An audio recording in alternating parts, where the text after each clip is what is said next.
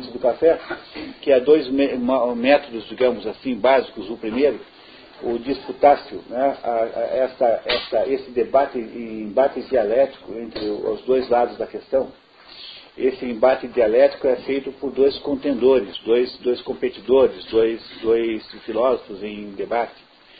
E o outro jeito é quando um único filósofo sozinho faz esse papel, porque o padre Antônio Vieira fazia o papel sozinho. Ele dizia assim, bom, o que vocês querem que eu comece? Que eu defenda qual dos dois lados?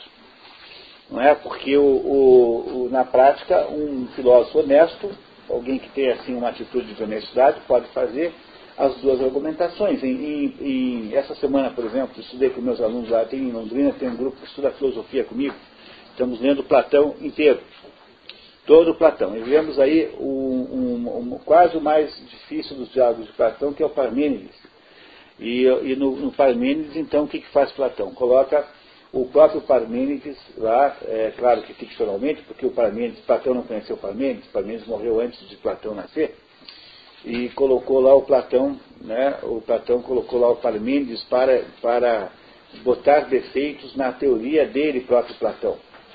Então, Platão tem uma teoria filosófica e o, o, o Platão escreveu uma, um diálogo em que aparece Parmênides, o diálogo chama-se Parmênides, e Parmênides faz então uma argumentação contrária à teoria filosófica de Platão. Ou seja, é possível que um filósofo produza, é, que, que um filósofo apresente argumentos contrários à sua própria teoria. Então é assim, ou você faz por um embate puro e simples, ou você faz então por uma análise de um indivíduo só, que faz esta, né, que faz esta contraposição, que faz essas duas, é, os, dois, os dois papéis ao mesmo tempo. Então vamos lá então, né? Rapidamente lendo o que está aqui, o texto abaixo é a parte do exame escolástico que São Tomás de Aquino fez das questões filosóficas sobre o tema do ensino. Não é? Trata-se do artigo número 1, do, da obra De Magistro sobre o ensino, que é a décima primeira questão das 29 questões disputate de veritate. Significa as questões disputadas, né, ou seja, o debate sobre a verdade. Há 28 assuntos que estão incluídos nesse livro. Esse livro não tem tradução em português, até onde eu sei, é, está escrito em latim. A, a, linguagem da Idade Média, a linguagem culta da Idade Média é latim. Então, na Universidade de Paris, todo mundo falava, não sei se falava, mas escrevia em latim. Talvez falar não, mas escrevia assim em latim. Latim é, é, no, no, sentido clássico da palavra. Né? A língua latina tal como ainda havia sido preservada do Império Romano. Né? Do latim, durante muito tempo, ainda foi. Eu, eu tenho livros na minha biblioteca, livros modernos escritos por, por, por filósofos em latim, ainda hoje. Né? Ainda hoje, um, um, outro grande desses filósofos escolásticos, mais profundos, mais sérios, que ainda escrevem em latim. A latim ainda é uma língua com viabilidade de comunicação em, em determinados é, âmbitos da filosofia, né? sobretudo na filosofia associada à teologia ainda é possível encontrar livros escritos em latim. Poucos, né? Mas ainda há. Então, São Tomás faz estas 29, estabelece 29 eh, blocos de discussão, sendo que o número 11 é sobre o ensino. Chama-se de magistro. Em latim significa sobre o ensino, não é? ou do ensino. E esse, esse, esse de magistro está subdividido em quatro artigos, quatro aspectos. Nós vamos apenas olhar para o primeiro dos quatro aspectos aqui. Então vamos lá, o compêndio Questiones eh, Disputate de Veritate, escrito entre 1256 e 1259, tem por objetivos orientar os debates públicos da Universidade de Paris. Ele, tem, tinha 20, ele nasceu em 24, portanto ele começou a escrever isso com 30, com 30 e, e dois anos.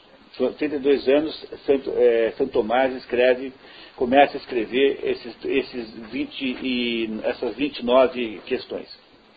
A Questio Disputate é a alma da própria escolástica, que a partir dessa metodologia erigiu o mais sofisticado sistema filosófico de todos os tempos, reproduzindo na arquitetura a mesma estrutura das catedrais góticas, segundo Erwin Panofsky. Já citei a vocês, o Erwin Panofsky é um historiador de arte alemão, já falecido, mais falecido há pouco tempo, que faz essa comparação.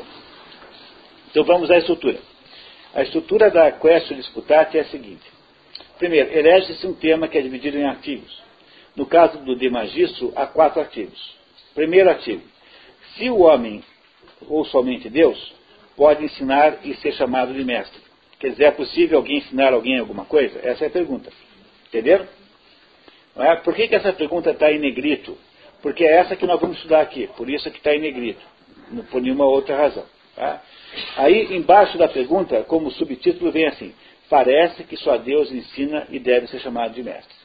Todo, todo tema proposto no disputácio é sempre assim: ele é posto um tema e depois há uma espécie de opinião que polemiza o tema. Parece que é assim, mas parece não quer dizer que é, parece. O segundo artigo: se se, se se pode dizer que alguém é mestre de si mesmo, parece que se pode dizer que uma pessoa é mestre de si mesma. Parece. Se isso é verdade ou não, nós vamos saber depois, né, quem, quem vai saber é quem estuda o texto e investiga. Terceiro, se o homem pode ser ensinado por um anjo, e diz assim, parece que um homem não pode ser ensinado por um anjo. Sempre parece, porque é preciso sempre colocar dúvida para que haja alguma polêmica, né? É isso? E o quarto artigo é, se ensinar é um ato da vida ativa ou da vida contemplativa. Se é um ato de, de Marta ou de Maria. Não sei se vocês lembram dessas duas irmãs, Maria e Marta, são as duas irmãs de Lázaro.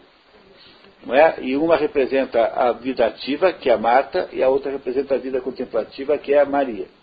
Jesus depois faz um elogio a Maria. Vocês lembram disso? Apenas para dizer que às vezes é preciso ter contemplativo, às vezes na, às vezes na hora não é de ser ativo, é de ser contemplativo. Bom, mas também não vem ao caso. E diz assim, né, a pergunta da, da, do quarto artigo. Parece que ensinar seja um ato da vida contemplativa. Então, nesses quatro artigos que estão aqui, São, São Tomás faz uma investigação sobre esse negócio de ensino. Não é? Nós não vamos ler os quatro, nós mal vamos ler um pedacinho do primeiro. Não que não queiramos, mas é que não dá tempo, né? vocês compreendem, né? não dá tempo. Né? Teremos que ler metade desse livro, que é outra metade dos Sete Pecados Capitais. É muito, é muito material para ler nessas poucas horas aqui. Eu precisei gastar toda a primeira metade para fazer a apresentação do assunto, senão a gente também não entende. Infelizmente, é assim que vai a nossa caminha humanidade aqui. Portanto, este, esses quatro artigos são os quatro artigos do tema não é, de magistro do, sobre o ensino, que é um dos 29 temas da, da pesquisa da verdade, que é um livro, uma obra de São Tomás de Aquino. Está claro isso? Está claro isso? Muito bem. Depois que você eleger um tema, e no nosso caso aqui o tema é o primeiro, se o homem ou somente Deus pode ensinar e ser chamado de mestre, Aí é preciso, né? Então, primeiro você, você enunciou um tema. Segundo, a tese de cada artigo é enunciada de forma polêmica, que é o que está ali embaixo. Parece que só Deus ensina e deve ser chamado de mestre. Enunciar uma frase assim significa botar dúvidas sobre ela. Parece, né? Não, não é, parece. Então vamos ver se é mesmo. Terceiro, começa o debate com objeções, objeções. Esse debate pode ser feito tanto pelo próprio debatedor, pelo próprio propositor do tema, como para por outro que não seja. No caso aqui do, do, desse livro aqui, a proposição e o debate a ela, a contestação, é feita pelo próprio São Tomás. Mas pode ser que seja um disputácio, quer dizer, uma discussão pública, uma discussão acadêmica. Então o 3 é assim, né? começa o debate com objeções, ou seja, dando a vez ao adversário que pretende opor-se à tese. Essa medida permite sempre universalizar o debate, de modo que quando alguém está defendendo uma ideia, é obrigado a ouvir da outra parte as suas considerações, de modo que eh, se a outra parte tiver a competência, ela será capaz de aumentar, a, digamos, a abrangência do debate, aumentar a, o escopo da, da, da, da, dúvida, aumentar, então, a, o conjunto de ingredientes da história. É? é isso que se consegue com isso. Terceiro, começa, quarto, o debate prossegue com novas objeções, sede contra as objeções primeiras, estabelecendo o em contrário, não é? Quer dizer, você, você tem, você tem, você tem, é, como se diz, você tem é, agora, já que o adversário estabeleceu objeções contra né, já que o adversário estabeleceu objeções contra, contra o que você estava dizendo, então agora você pode estabelecer objeções contra as objeções que ele fez. Portanto, a terceira, o terceiro pedaço é quando você contesta as objeções. Não é? Essas novas objeções podem ser contra a tese ou contra as objeções iniciais, criando às vezes uma terceira tese que não coincide com a inicial, tampouco com suas objeções. Pode ser que você descubra já aí uma terceira maneira de ver. Vai havendo aí, então, portanto, um, uma espécie de fecundação do sistema de, de, de debate. Porque aquela tese inicial começa a ser fecundada com diversos outros elementos que foram aparecendo aí. Na quinta etapa, após as etapas, o mestre expõe a solução, responso, considerando o impacto das objeções na tese. Ou seja, aí é uma espécie de balanço sobre se essas objeções estão ou não estão de fato prejudicando a tese, e finalmente, no final, como fechamento da, da, do exercício escolástico, as respostas às objeções, responsio ad objecta, em latim, é feita a contestação individual de cada objeção, chegando finalmente à conclusão. É isso que nós vamos ver aqui, apenas esse quinto item, quando nós estudarmos em seguida o assunto, o artigo número 1, sobre se é possível alguém ensinar alguém ou não é possível alguém ensinar. Você não acha que essa é uma pergunta importante? É, no âmbito da pedagogia, será que a gente consegue ensinar alguém de verdade? Não é quase a mais importante pergunta de todas, né? Não é isso? Muito bem. As, as, a question disputatio aqui considerada trata das possibilidades, da possibilidade em si mesma do ensino humano e suas conclusões são as mais intrigantes. A, tradução, a transcrição é a obra sobre o ensino de magistro, traduzida por Luiz Jean Lauan e editada pela Martins Fontes em 2001. Esse livro aqui é o livro de onde veio, de onde veio isso tudo. Pois não, seu Toninho. É, nesse, nesse é. não eu ganhar o debate. Ganhar o debate. É isso mesmo, é isso mesmo. O que se busca é a verdade.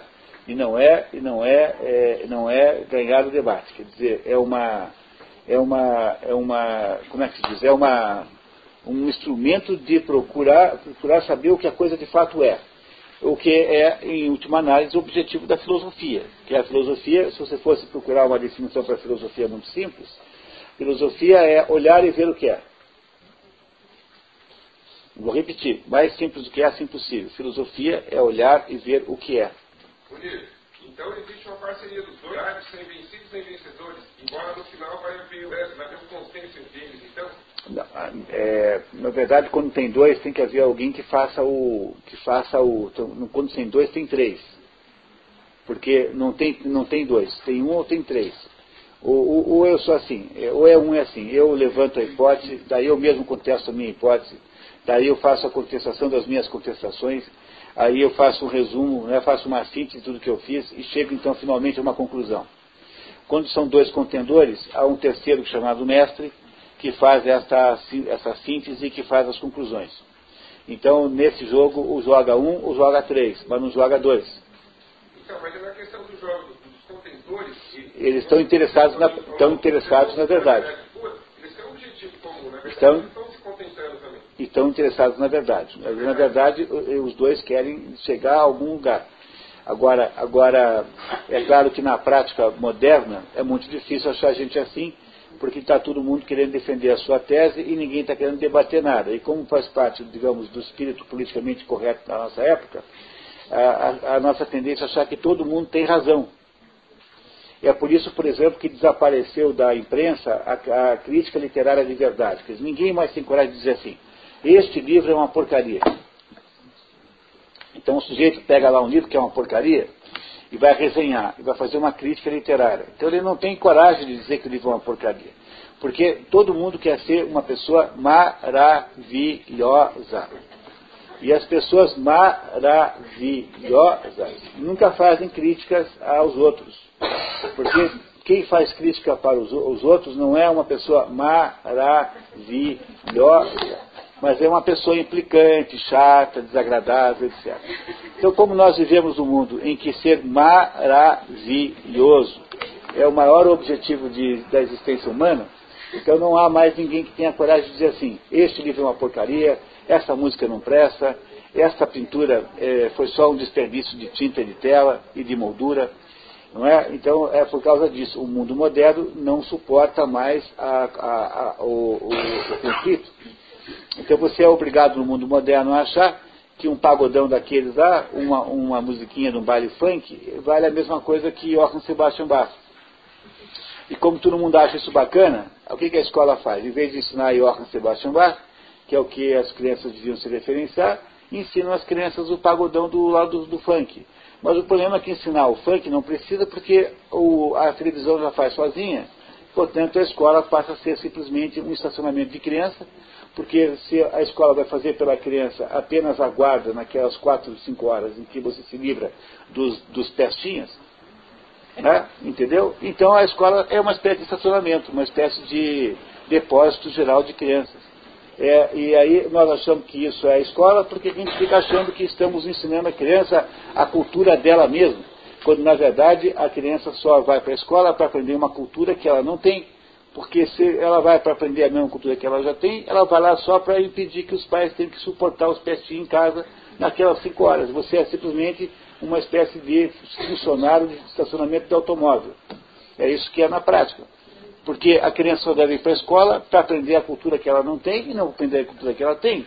Então, ir para a escola para ensinar a dançar funk né, e sair do baile funk grávida, para a menina de 15 anos aprender a ficar grávida no baile funk, você não precisa ir para a escola. A própria baile funk ensina. Como nós não entendemos isso, transformamos a escola numa espécie de coleção de modismos, de coisas bobinhas, assim, que parecem moderninhas. Mas, embora não ensinemos ninguém, embora com isso estejamos jogando fora todo o nosso tempo e delas, como estejamos fazendo um desperdício monstruoso, no entanto, apesar de tudo isso, somos pessoas maravilhosas. Porque uma escola que ensina a, a, a dançar funk é uma escola maravilhosa.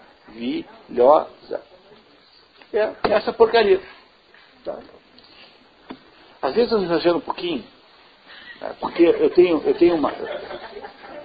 Eu ando com uma doença gravíssima, chama-se infarto do mil saco. Que é uma doença gravíssima. Que, que, que, que eu tenho de vez em quando, porque eu acho tão inacreditável que se, que se embarque numa bobagem dessa. Assim. Você chama a criança para a escola para aprender, se ela não ouve Johann Sebastian Bach em casa, tem que ouvir na escola porque é o lugar onde ela vai poder ouvir uma música do padrão mais alto que a humanidade pode fornecer. Qual é o sentido que tem de chamar a criança para ouvir o, o, o, sei lá quem, o Belo cantar? Não sei quem. O, o, o Daí José. Entendeu? O, o Leno e Lilian. Quer dizer, qual é o sentido? Está certo, Leno e Lilian são simpáticos tal. Mas, mas quem, qual é o sentido que tem de usar a escola para isso? Isso o mundo já fornece sozinho. A escola é para ensinar a entender, ouvir Beethoven. Ah, bom, para ouvir, para ouvir uma, uma sonata de Brahms, aí você tem a escola sem sentido. A escola devia ensinar a cultura maior, porque educar significa isso, exducare, tirar a criança para fora, tirar, exducare é retirar, exducare, é levar para fora. Não é do que? Daquele pequeno mundinho onde a criança vive. A criança vive prisioneira numa espécie de gaiolinha, que é o pequeno mundinho onde ela está. Você tem que tirar a criança daquela gaiolinha e levar para ver o pico dos montes, de onde ela vê as grandes paisagens da vida humana. Não é? No entanto, essa conversa de que nós temos que fazer uma, uma escola que tenha afinidade cultural com as crianças, mas, meu Deus do céu. É? Você não vai salvar os pobres ensinando-os a ser pobres. Você vai salvar os pobres quando você os ensinar a serem diferentes de ser pobre. Bom, ok, pessoal, continuamos? Que tal? Vocês topam? Né? Vocês, vocês, têm, vocês têm, é, estão percebendo o que é que nós estamos falando aqui? Estamos aqui falando de uma, de uma, de uma metodologia de lidar com os problemas. Bom, depois que tudo isso que está dito aí foi feito, São Tomás finalmente cai na última, no último pedaço da história em que ele fará então um conjunto de conclusões finais sobre se é possível ou não é possível estudar. Né? Se, é, se é possível ou não é possível você ensinar alguém alguma coisa. E vamos então às respostas às objeções. Não é isso? Tá? Então temos aqui o, alguma coisa como, como ah, 18 itens. Então eu vou lendo e vou explicando para vocês. e vocês vão mais ou menos me perguntando quando tem dúvidas. Tá certo? Fazemos esse, fazemos esse acordo então entre nós? Então vamos lá, né? Vamos ver. Então vamos lá. É, qual é a pergunta que quer se responder aqui? Se é possível ensinar a alguém alguma coisa, não é? Se é possível haver um ensinamento humano, se o homem ou somente Deus pode ensinar e ser chamado de mestre. Essa é a pergunta. É, quer dizer, será que nós podemos ser professores? Nós que somos professores, será que é possível que nós possamos ser professores ou será que isso é impossível? A mais importante pergunta da carreira de um professor. É? Vamos lá então. Primeiro, o Senhor ordenou aos discípulos não se chamarem mestres. Está na Bíblia, lá. Mas não os proibiu totalmente. E a glosa, o que é a glosa? A glosa são os comentários que você faz na, nas, nas, páginas laterais da, da Bíblia. Né? Quando, você, quando você lê a Bíblia, então o texto da Bíblia tem comentários ao longo da Bíblia é, que são às vezes preciosíssimos. Então, glosas são comentários que se faz ao texto bíblico. A pessoa que, que coordena, organiza a, a edição da Bíblia, faz comentários é, em torno da, do que está sendo dito ali. Então, o Senhor ordenou aos discípulos não se chamarem mestres, mas não os proibiu totalmente. E a glosa explica, ou seja, os comentários bíblicos, como deve ser entendida essa proibição. É-nos proibido chamar a um homem mestre como se a ele atribuíssemos o ensino que só a Deus compete. Eu não posso ensinar, não posso dizer que alguém é mestre. Se eu estou dizendo, se eu estou com isso dizendo que, que, que ele é mestre na medida em que Deus é mestre. Não, isso eu não posso dizer. Quer dizer então que Deus pode ser, nós podemos ser mestres até um certo ponto, sob um certo sentido. Sob uma certa medida, sim, mas não na mesma medida em que Deus é mestre. Como se depositássemos nossa esperança na sabedoria dos homens antes de consultar? Nas coisas que ouvimos dos homens, não é? Antes de consultar nas coisas que vimos dos homens, a verdade divina que fala em nós pela impressão de sua semelhança, pela qual podemos julgar a respeito de todas as coisas está escrito no, na, não esquecer nunca que São Tomás é um, é um doutor da igreja, ele é um dos, a igreja tem 33 doutores, né? 33 doutores, ele é um dos doutores da igreja. Nunca mais haverá na igreja mais do que 33 doutores. Os últimos foram até incluídos aí meio que forçadamente. Não, não diga isso, estou sendo, sendo injusto. Os últimos foram incluídos para ter 33, para justamente coincidir a quantidade de doutores da igreja com a quantidade de anos que Jesus Cristo viveu. Tá? Então, só 33 doutores. O que, é que são os doutores da igreja? São os, os, pensadores, são aquelas pessoas que exararam a sua opinião, que deram a sua opinião, que são aceitos sem contestação e sem é, pesquisa prévia. Quer dizer, o que São Tomás diz é considerado válido. Não é preciso que você pergunte para o bispo ou para o padre se você deve ou não acreditar em São Tomás. Isso que é o que significa ser doutor da igreja. É ser uma pessoa cuja opinião não é, vale é, automaticamente, independente de qualquer autorização prévia. Isso é ser doutor da igreja. E é isso que São Tomás é, um dos 33 doutores da igreja. E São Tomás, então, é, tem autoridade de, de, interpretação bíblica. Então ele está dizendo o seguinte, que a, na Bíblia está escrito que o homem é feito à semelhança de Deus. Em que modo que é essa semelhança? Certamente não é uma semelhança física. Quando nós desenhamos Deus, pintamos Deus como um velhinho de barba, é apenas uma maneira humana de personificar Deus, mas Deus não tem nenhuma aparência física, porque Deus não é um ser material, Deus não tem tamanho, não tem peso, não tem. Deus não é material, Deus não vive no mundo da matéria, Deus vive no mundo onde não há matéria. E porque, por causa disso, Deus não tem nenhuma aparência física, portanto, não será por causa da aparência física que nós seremos, que nós seremos Deus, que nós seremos parecidos com Deus. Onde é que está a nossa semelhança com Deus? Está no fato de que a nossa mente é, dentro de nós funciona o logos, dentro de nós há, há o princípio chamado da palavra, do logos do raciocínio, que é mais ou menos o, como se fosse um, uma emulação, uma imitação do que Deus faz, quer dizer, do que Deus pensa. Portanto, O que nos irmana com Deus não é a aparência física, mas é o fato de que nós temos uma, uma capacidade de pensar, ou, pelo menos emular, imitar o jeito como Deus pensa. Usando a palavra pensar aqui num, num contexto muito, muito amplo. Isso que nós temos de semelhança com Deus chama-se Logos, que é a palavra. Então reparem, né? Voltando a, pegando aqui do meio. Como se depositássemos nossa esperança na sabedoria dos homens, antes de consultar nas coisas que ouvimos dos homens, a verdade divina que fala em nós pela impressão de sua semelhança, pela qual podemos julgar a respeito de todas as coisas. Ou seja, o que faz com que, o que, faz com que nós é, é, possamos ensinar é assim, nós podemos ensinar sim, mas jamais tem nenhuma possibilidade ensinar alguém, ensinar alguém como se fôssemos nós os criadores da sabedoria.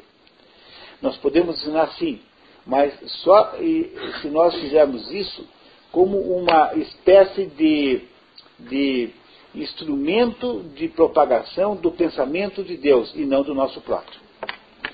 Logo, a nossa possibilidade de ensinar nos torna, em primeiro lugar, muito humildes. A primeira conclusão que faz São Tomás é de que só, nós só podemos entender o processo do ensino se nós tivermos uma certa humildade é, da nossa função de professor. Nós não somos semideuses. Nós não somos deuses, nós não somos os, os, os donos da sabedoria, nem somos os inventores dela. E eu não sei se você tem essa impressão, mas eu dei a minha aula a vida inteira e eu, eu tenho a sensação que às vezes os professores esquecem um pouco isso. Essa primeira, essa primeira contribuição me parece que ao diminuir, veja só que coisa interessante que acontece agora. Quando você diminui a pretensão da sua atividade de professor, você se torna automaticamente um professor maior, melhor, mais realizado, porque você tem mais facilidade em lidar com o fracasso da profissão. Porque a profissão de professor é uma profissão, de todas as que existem, é a que tem os resultados mais incertos. Eu digo isso, já disse muitas vezes aqui. Um médico oncologista, um médico que lida com pacientes com câncer, tem mais probabilidade de taxa de sucesso do que um professor tem numa sala de aula.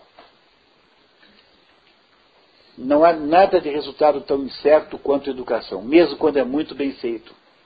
Compreendem? Por que, que isso é assim? Porque tem 50 crianças ali, 30 crianças, e são 30 crianças muito diferentes, que estão em estágios diferentes de, de vida, que têm percepções do mundo diferentes, e elas estão eh, com disposições diferentes de aprender. Portanto, você tem que lidar com uma coisa meio absurda, que é você tem que lidar com uma fórmula de ensino que pode não ser adequada a todas aquelas crianças. Agora, por que a gente não nota isso no modo geral? Porque nós esquecemos que educar é sempre um assunto individual. Nós só educamos o Joãozinho e a Mariazinha.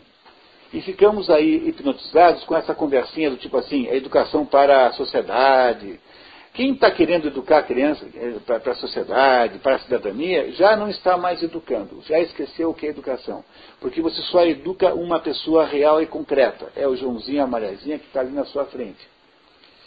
Como os Joãozinhos e as Mariazinhas são muito diferentes e variam muito, você não consegue educar todo mundo do igual. Você não tem mesmo, a mesma taxa de sucesso com todo mundo, mesmo que você seja muito bom professor e você esteja muito interessado em fazer certo. Mas a realidade desse assunto é que há uma certa dificuldade intrínseca ao processo de educação. Não é? No entanto, mesmo quando, se você, no entanto, admite que você, na verdade, não está, é, está apenas fazendo o esforço de, de secundar o verdadeiro ensinamento, que é o ensinamento que Deus faz, então você é, encontra-se numa posição mais confortável, é mais fácil de viver, é, digamos, esta possibilidade de fracasso da educação se você tem pretensões menores desde o início. Se você tem uma humildade inicial muito maior para enfrentar isso com mais, com uma, com, com expectativa menor. Muito bem. Segundo, segunda resposta. O conhecimento das coisas em nós não se realiza pelo conhecimento de sinais. Conhecimento de sinais é ensino. Ensinare, ensigno. Tá? O que, que é ensino? Conhecimento de sinais. O que, que é, são sinais? As letras são sinais. Né? Sinais são coisas que representam outras. Por exemplo, Um sinal é alguma coisa que diz para você que tem um problema. Então, quando você tem na estrada um galho ah, no meio da pista, você sabe que ele tem um buraco. Então, o galho é um sinal de que tem um buraco. O galho não está ali porque é um galho, mas está ali para indicar que é um buraco. Não é assim? O galho posto no meio da pista é sinal de que tem um buraco. Portanto, o galho é um sinal. As letras são sinais. Então, as letras significam coisas, que não elas próprias. Elas indicam outras coisas. Portanto, ensinar é, é o que, que, é ensinar? É, é, explicar os sinais. É informar os sinais. Compreenderam a palavra ensino de onde vem? Ensino é isso.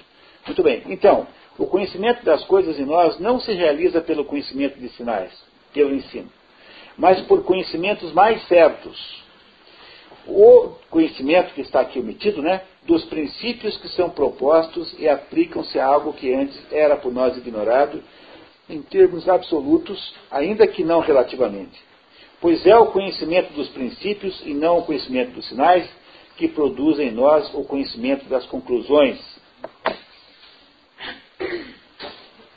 E que beleza, maravilha que são essas coisas, né?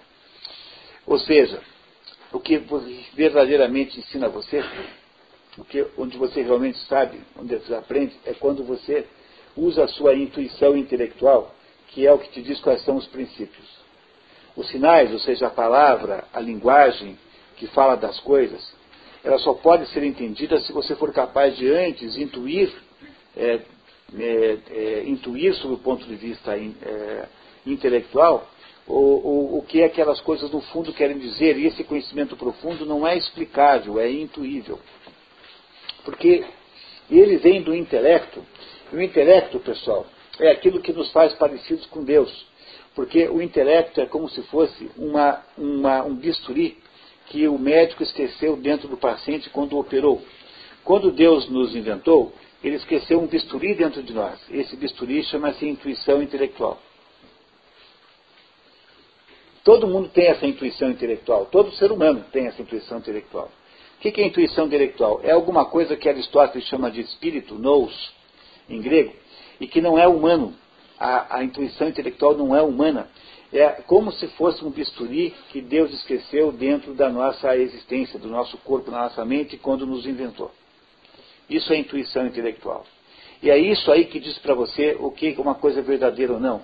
Portanto, ensinar não é você é, contar a verdade, é você fazer de um jeito que a pessoa utilize a sua, dar um jeito em ajudar a criança a a aprender a utilizar a sua intuição intelectual para entender do que é que se está falando. Compreenderam que isso é muito diferente da ideia inglesa, muito divulgada no mundo ocidental, de que a criança é uma espécie de tábula rasa, né? é uma ideia de Locke, John Locke, um filósofo inglês, de que a criança é uma espécie de programa de computador, uma espécie de memória de computador sem nenhum programa dentro, e que a função da educação é constituir e programar essa criança. Pois isso não é possível fazer de jeito nenhum. Todo processo educacional que seja assim é um processo educacional totalitário. É isso que o método global faz com as crianças. Ele quer programar que a palavra casa é uma palavra que está associada à casa do rico e quer dizer o seguinte, que favela é pobre. Quer dizer, o que faz o método global é tentar carimbar a mente das crianças com determinadas noções ideológicas associadas a determinadas palavras, de modo que quando você for um dia lembrar da palavra favela, você vai lembrar da exploração humana sobre os, os desvalidos, por exemplo. Vocês compreenderam isso? Que toda tentativa de formatar a cabeça da criança é uma tentativa absolutamente desumana e arbitrária e totalitária. Está aqui São Tomás dizendo 1250, por aí, mais ou menos, que no fundo você só consegue fazer a criança recorrer ao princípio que ela é capaz sozinha de ter. Porque ela, afinal de contas, é, é, nasce com isso dentro dela, porque todos nós somos filhos de Deus e nascemos, portanto, com o mesmo bisturi perdido na nossa mente. O bisturi que é uma espécie de sopro de Deus dentro de nós, aquilo que nos tornou parecidos com Deus, que nos faz semelhantes com Deus de alguma maneira. Dentro desse pequeno trecho aqui de São, São Tomás de Aquino, você tem, portanto, toda a contestação da, da, da pedagogia é, é, moderna, totalitária, de origem inglesa, que é essa que acha que uma criança é como se fosse um computador, que você vai formatar para que ela possa agir do jeito que você quer. Não é? Continuando, pessoal, vamos lá, né? Não é isso? Uh, é que nós temos na segunda? Ou dos princípios que são propostos e aplicam-se, vou ler de novo. O conhecimento das coisas em nós não se realiza pelo conhecimento dos sinais mas por conhecimentos mais certos ou dos princípios que são propostos e aplicam-se a algo que antes era por nós ignorado em termos absolutos, embora que não relativos, pois é o conhecimento dos princípios e não o conhecimento dos sinais que produz em nós o conhecimento das conclusões. Toda a conclusão, no fundo, é uma conclusão intuitiva. 3. O que aprendemos por nos ser ensinado mediante sinais, ou seja, ensino, né? ensino é ensinar, é colocar o sinal dentro é, sob certo aspecto, ignorado e, sob certo aspecto, conhecido. Ensinar o que é o homem pressupõe alguns conhecimentos, como a noção de animal, a de substância ou, pelo menos, o próprio ente, noção que não se pode ignorar. Para saber o que é um homem, eu tenho que saber o que é uma essência, porque um homem é o que? É uma existência específica. Então, para eu saber o que é um homem, que é um tipo de existência, eu tenho que saber o que é a existência em geral. Não é isso? Então eu tenho diversas existências. Eu tenho a existência é, do cachorro, a existência do gato, a existência da, do, da, da, do, bovino, a existência das, do, dos cangurus, a existência dos preás. E tenho a existência do homem. O que é que faz com que todas essas. O que é, que é de comum em todas essas existências?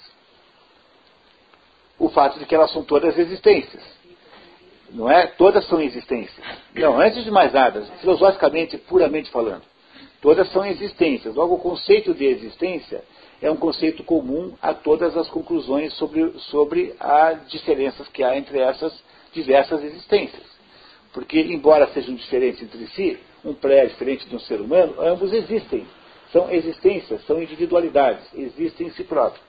Portanto, eu tenho de conhecer uh, a noção de substância, a noção de existência, para conhecer, uh, poder afirmar que um homem é uma existência porque a noção de existência é anterior à noção de homem ou de pré. Tanto é que eu posso descobrir um ser novo e concluir que ele também é uma existência. É? Porque eu conheço o conceito de existência, é o que ele está dizendo aqui. E do mesmo modo, se ensinamos qualquer conclusão, é necessário o conhecimento prévio do sujeito e do predicado, além dos princípios pelos quais chegamos ao ensino da conclusão, pois todo ensino se dá a partir de conhecimentos anteriores, como diz Aristóteles, no Posterium, Posterium, olhando lá embaixo, trata-se da obra Analíticos Posteriores, é, que é a obra aqui escrita em, em, em latim. Né? Aquele, aquele número em colchetes ali é o número do livro.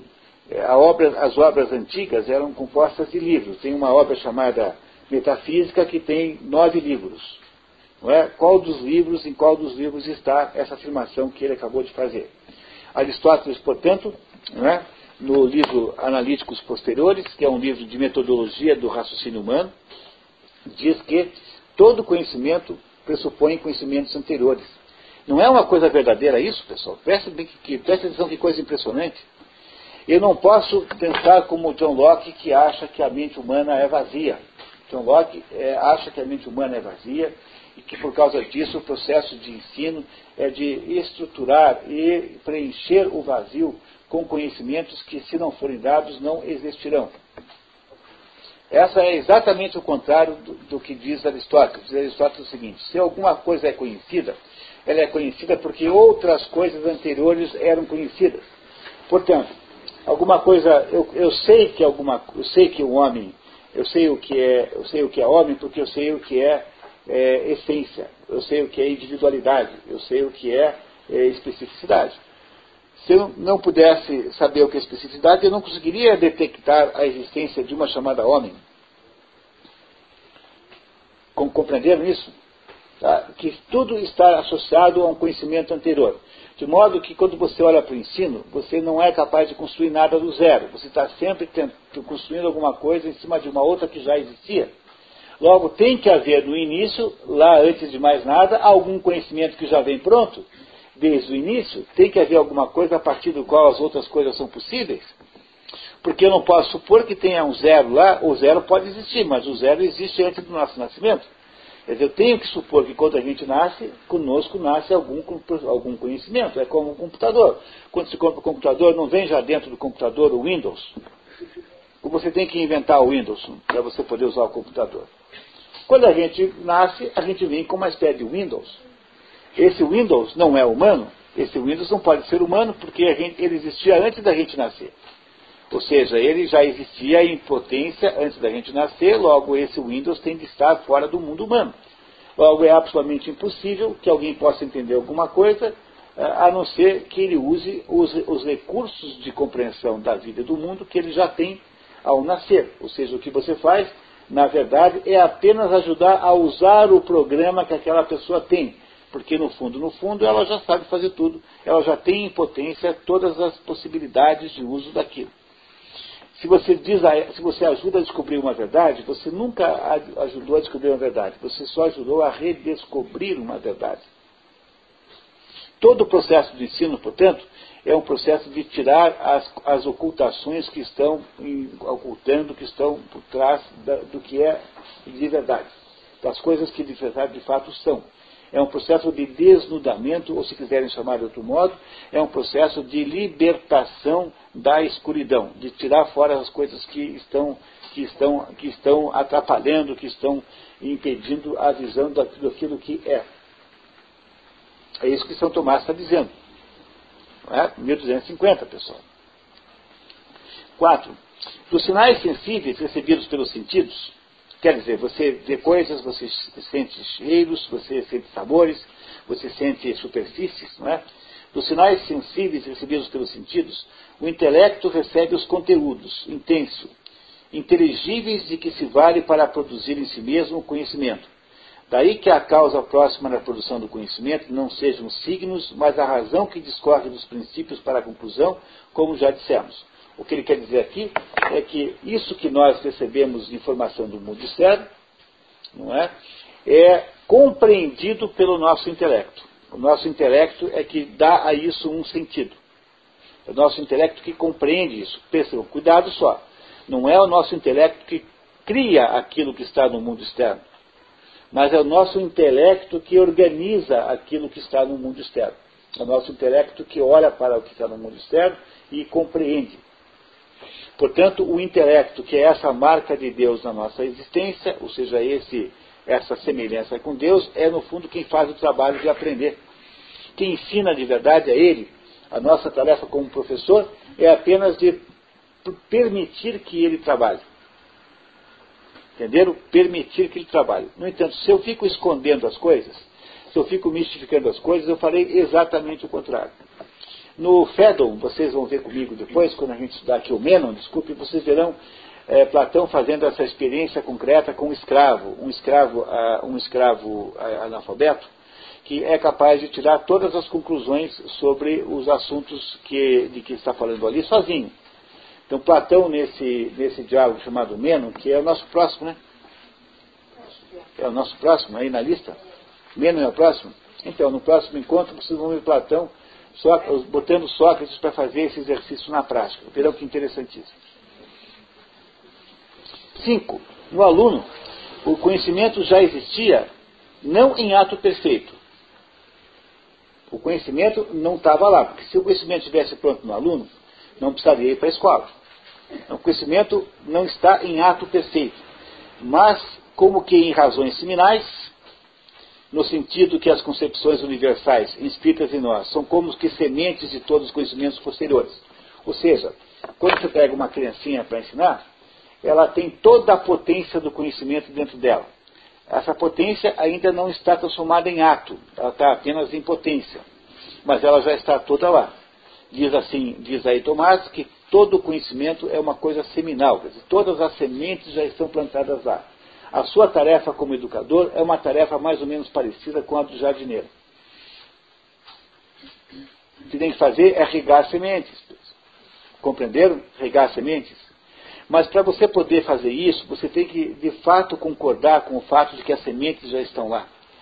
Mas o problema da nossa pedagogia moderna é que nós achamos que esse negócio de conhecimento é construção coletiva do saber. Ah, vão tomar banho. Desculpe a expressão. Que construção coletiva do saber, coisa nenhuma. Saber não é construído coletivamente como se fosse uma casa, um galinheiro que você constrói com os seus parentes no final de semana. Que construção coletiva do saber é essa? O saber está lá naquele indivíduo, pessoa a pessoa, com potência. E você tem que simplesmente regar aquelas sementes para que aquelas sementes germinem. A construção não é coletiva coisa nenhuma, a construção é sempre individual. E ela é sempre o quê? Não é uma construção, é um processo de agricultura, é um processo associado à, à, à, à fermentação daquilo que, que é fermentável, à, à, como se diz, a atualização daquilo que é potência. Isso que é o processo de ensino. O ensino, portanto, nada mais é do que produzir as ações que gerarão, né, que propiciarão que a potência transforme-se em ato. Mas essas coisas estão todas dentro das crianças. Você não botou lá. Nasceram assim, vieram para você já assim. A sua tarefa é cuidar daquele jardinete e fazê-lo produzir os melhores, mais bonitos lírios que você conseguir. O problema é que o ato de produzir, de regar, o ato de lidar com as plantas é tão aleatório quanto a, a manutenção do jardim. Porque todo jardineiro sabe que nem toda planta que você planta dá vence. Nem, toda, nem todo trabalho que você faz, mesmo bem feito, dá certo. Nem toda plantinha germina. E essa é a desgraça essencial do mundo do ensino, da educação, porque você não tem garantias verdadeiras de que o seu trabalho será bem sucedido. É preciso, portanto, ter aí a paciência, digamos, e a, a, aquela resignação humilde de saber que a gente não consegue fazer tudo e que nem tudo dá certo. Vocês estão entendendo o que eu estou contando para vocês? Estou tentando mostrar para vocês como São, São, São Tomás, em 1200, chegou à conclusão do que era ensinar. Não é? Muito bem, vamos para a próxima. Não é? Ou estamos no metade de um, né? Ora, né? metade assim, ora, se bem que essas razões seminais não se transformem em ato por uma virtude criada, como se fossem infusas por uma virtude criada, no entanto, essa sua potencialidade pode ser conduzida pelo ato pela ação de uma virtude criada. Uma virtude criada é, por exemplo, a vontade. É? A vontade é uma espécie de virtude criada. Então, para que eu possa transformar essas sementes em plantas, é preciso que se haja sobre essas sementes. É isso que ele está dizendo aqui. Esta ação chama-se educação. Mas esta ação não cria as sementes. Essa ação é apenas um modo pelo qual você produz esta, é, esta germinação que está presente ali, né? essa germinação que está presente ali já em potência naquela criança. Mas, Diga isso. Baseado no momento que nem toda planta germina, então os professores eles querem que todas germinem. Essa ânsia, porque ela tem a potência de germinar. É, como você não consegue fazer isso, em vez de você admitir que é assim, né, o que, que você faz? Você cria, a, você inventa a mentira que todo mundo aprendeu. Então você cria a, esse negócio de, repro, de aprovação automática, você cria essa, essa ideia de que é, é, todo, todo mundo aprendeu, você cria testes. Nos Estados Unidos, como é que são os testes? Para você saber se a criança aprendeu? É assim, é, qual dos três animais sobe na cerca e faz miau, miau, miau? A. Coelho. B. Cobra. C. Gato. É, é assim que é o teste lá, o tal Enem, lá do Enem, não, como é que chama lá? Como é que chama esse teste que faz aí, aqui? Esses troços aí, nos Estados Unidos, são perguntas desse, desse gênero. Mais ou menos por aí. Né? Quantos lados tem um triângulo? Um. 228. Três. Por que, que você inventa isso? Porque a burocracia educacional, quer dizer, a grande burocracia lidando com o ensino, precisa fingir que está fazendo a, o ensino de todo mundo, quando na verdade ninguém sabe a coisa nenhuma. só para fazer um comentário, isso parece parte uma vergonha, que eu aprendo aqui na quinta É, mas isso, por outro lado, isso é uma coisa lá que tem lá que é muito, saber, muito sábia. Eu também estudei lá num, numa colégio, um tempinho, e, e eu tirava o primeiro lugar em inglês. Ah, por quê? Porque assim, ah, como é que ensina matemática lá? É assim, você pega, o professor pega regra de três. Então, a regra de três, ele fica três meses estudando regra de três. Porque a concepção da escola lá é assim, ah, quando você termina o ensino médio, lá o equivalente lá ao ensino médio, eles ensinam é, 40% do que ensina aqui. Mas a ideia é que esses 40% sejam muito bem ensinados. E isso tem uma sabedoria gigantesca, viu?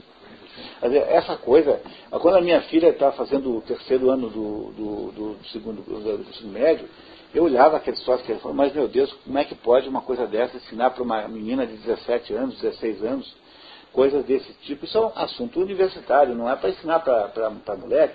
Mas aqui com essa coisa de vestibular, quer dizer, inventou-se essa espécie de obsessão por transformar. Então aqui no Brasil é assim, a escola, pega, é, pega a classe média, né?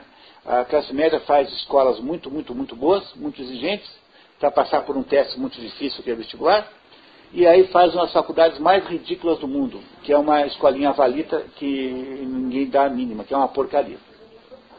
Nos Estados Unidos é exatamente o contrário. As escolas é, médias e básicas são muito fáceis para todo mundo aprender. Mas quem quer prosseguir para a universidade, aí sim vai ter que estudar de verdade, tem que ler 10 livros por mês. Não tem conversa, é ensino de verdade. Pelo menos era assim, né? Isso deve ter mudado já a essa altura, certamente mudou. Mas compreendeu que, na verdade, não somos nós que ensinamos, que há alguma coisa nas crianças que é uma potência que nós estamos encarregados de transformar em ato, em atualizar, em filosofia chama-se assim, atualizar a potência.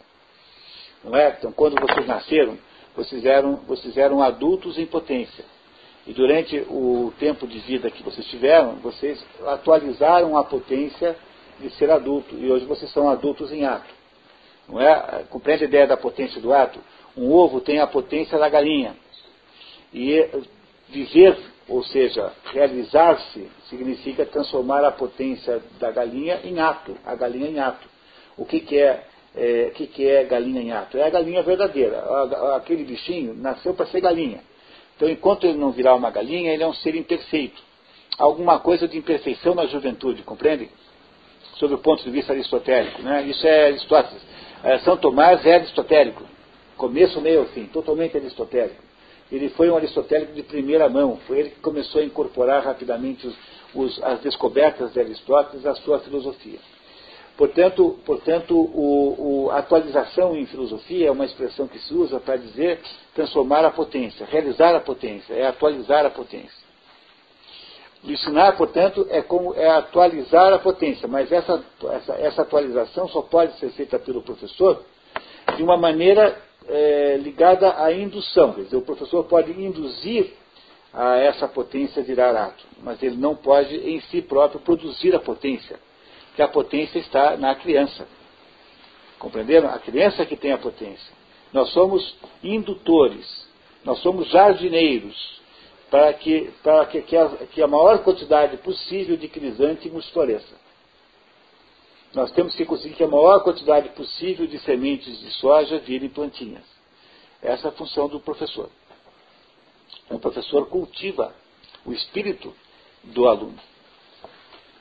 Não é? Continuamos, vamos lá. Continuamos com São Tomás aqui. Seis, né? O professor é, infunde conhecimento no aluno, não no sentido numérico de que o mesmo conhecimento que está no mestre passa para o aluno. Quer dizer, você tem 30 qualquer coisa, 30 unidades de conhecimento no professor, vão passar 30 unidades de conhecimento para o mestre. Né? Não é isso que ele faz. Mas porque neste, no aluno, pelo ensino, se produz passando de potência para ato um conhecimento semelhante que há no mestre. No fundo é tudo qualitativo, não é quantitativo. Estão se dando, dando conta do que está escrito aqui, pessoal? Não é uma coisa assombrosa isso aqui? É? Isso aqui é a essência do, do, que nós chamamos de educação, é, contado para nós por um filósofo, é, por um filósofo medieval, São Tomás Aquino. Sete. Tal como o médico, do qual se diz que produz a saúde, ainda que só atue exteriormente, sobre a natureza interior que é a que produz a saúde, assim também se diz que um homem ensina a verdade, se bem que só a anuncia exteriormente, ao passo que Deus ensina interiormente. Fez uma comparação lindíssima com o médico. É dizer, o médico é aquele sujeito que, que faz um conjunto de ações que permite que o corpo se cure, porque é o corpo que se cura. Não é? O corpo, com aquele conjunto de intervenções, cura-se. Portanto, a potência da cura está no próprio corpo. Pois ou a mesma coisa faz o professor. Ele produz um conjunto de intervenções que produzem, que permitem que a potência do conhecimento eh, se manifeste, se atualize, falando em linguagem filosófica. Quer dizer, o professor é uma espécie de médico da potência de conhecimento do aluno. É ele que permite, pela sua ação, ele pode permitir produzir o que? A atualização da potência não é? Da, do conhecimento que já está dentro daquela criança. Quer dizer, já tem, ah, está lá, aquela semente já está lá é, presente. Não é uma, uma, uma ideia extraordinária essa? Não é interessantíssimo isso? Continuamos. Oito. Agostinho, Santo Agostinho. Santo Agostinho viveu 800 anos antes de São Tomás. Santo Agostinho escreveu o livro As Confissões, seu livro mais conhecido, no ano 400 são Tomás escreveu esse livro aqui em 1250, né? portanto tem aí, né, tem, aí é, tem 850 anos de diferença entre Agostinho e esse momento aqui em que Tomás escreve esse livro. Agostinho, quando prova que só Deus ensina, nós vamos ler aqui, nós vamos ler aqui o texto de Agostinho que fala isso, no ano que vem, tá? No ano que vem, se tivermos o programa, leremos o texto do do, do diálogo, é um diálogo filosófico que Santo Agostinho escreveu, chamado De Magistro, leremos no ano que vem só. É? Então, Agostinho, quando prova que só Deus ensina, não pretende excluir que o homem ensine exteriormente, mas só quer afirmar que unicamente Deus ensina interiormente. Porque a potência que foi posta dentro do ser humano, da criança, é uma potência posta lá por Deus. É obra de Deus, não é obra sua. 9. É legítimo afirmar que um homem é verdadeiro professor, que ensina a verdade e que ilumina a mente, não porque infunda a luz da razão em outro. Não é do homem que sai a luz que irá iluminar a mente do outro, mas como que ajudando essa luz da razão para a perfeição do conhecimento por meio daquilo que propõe exteriormente, tal como diz São Paulo em Efésios 3:8. A mim que sou entre os santos, foi dada essa graça de, de eliminar a todos, etc.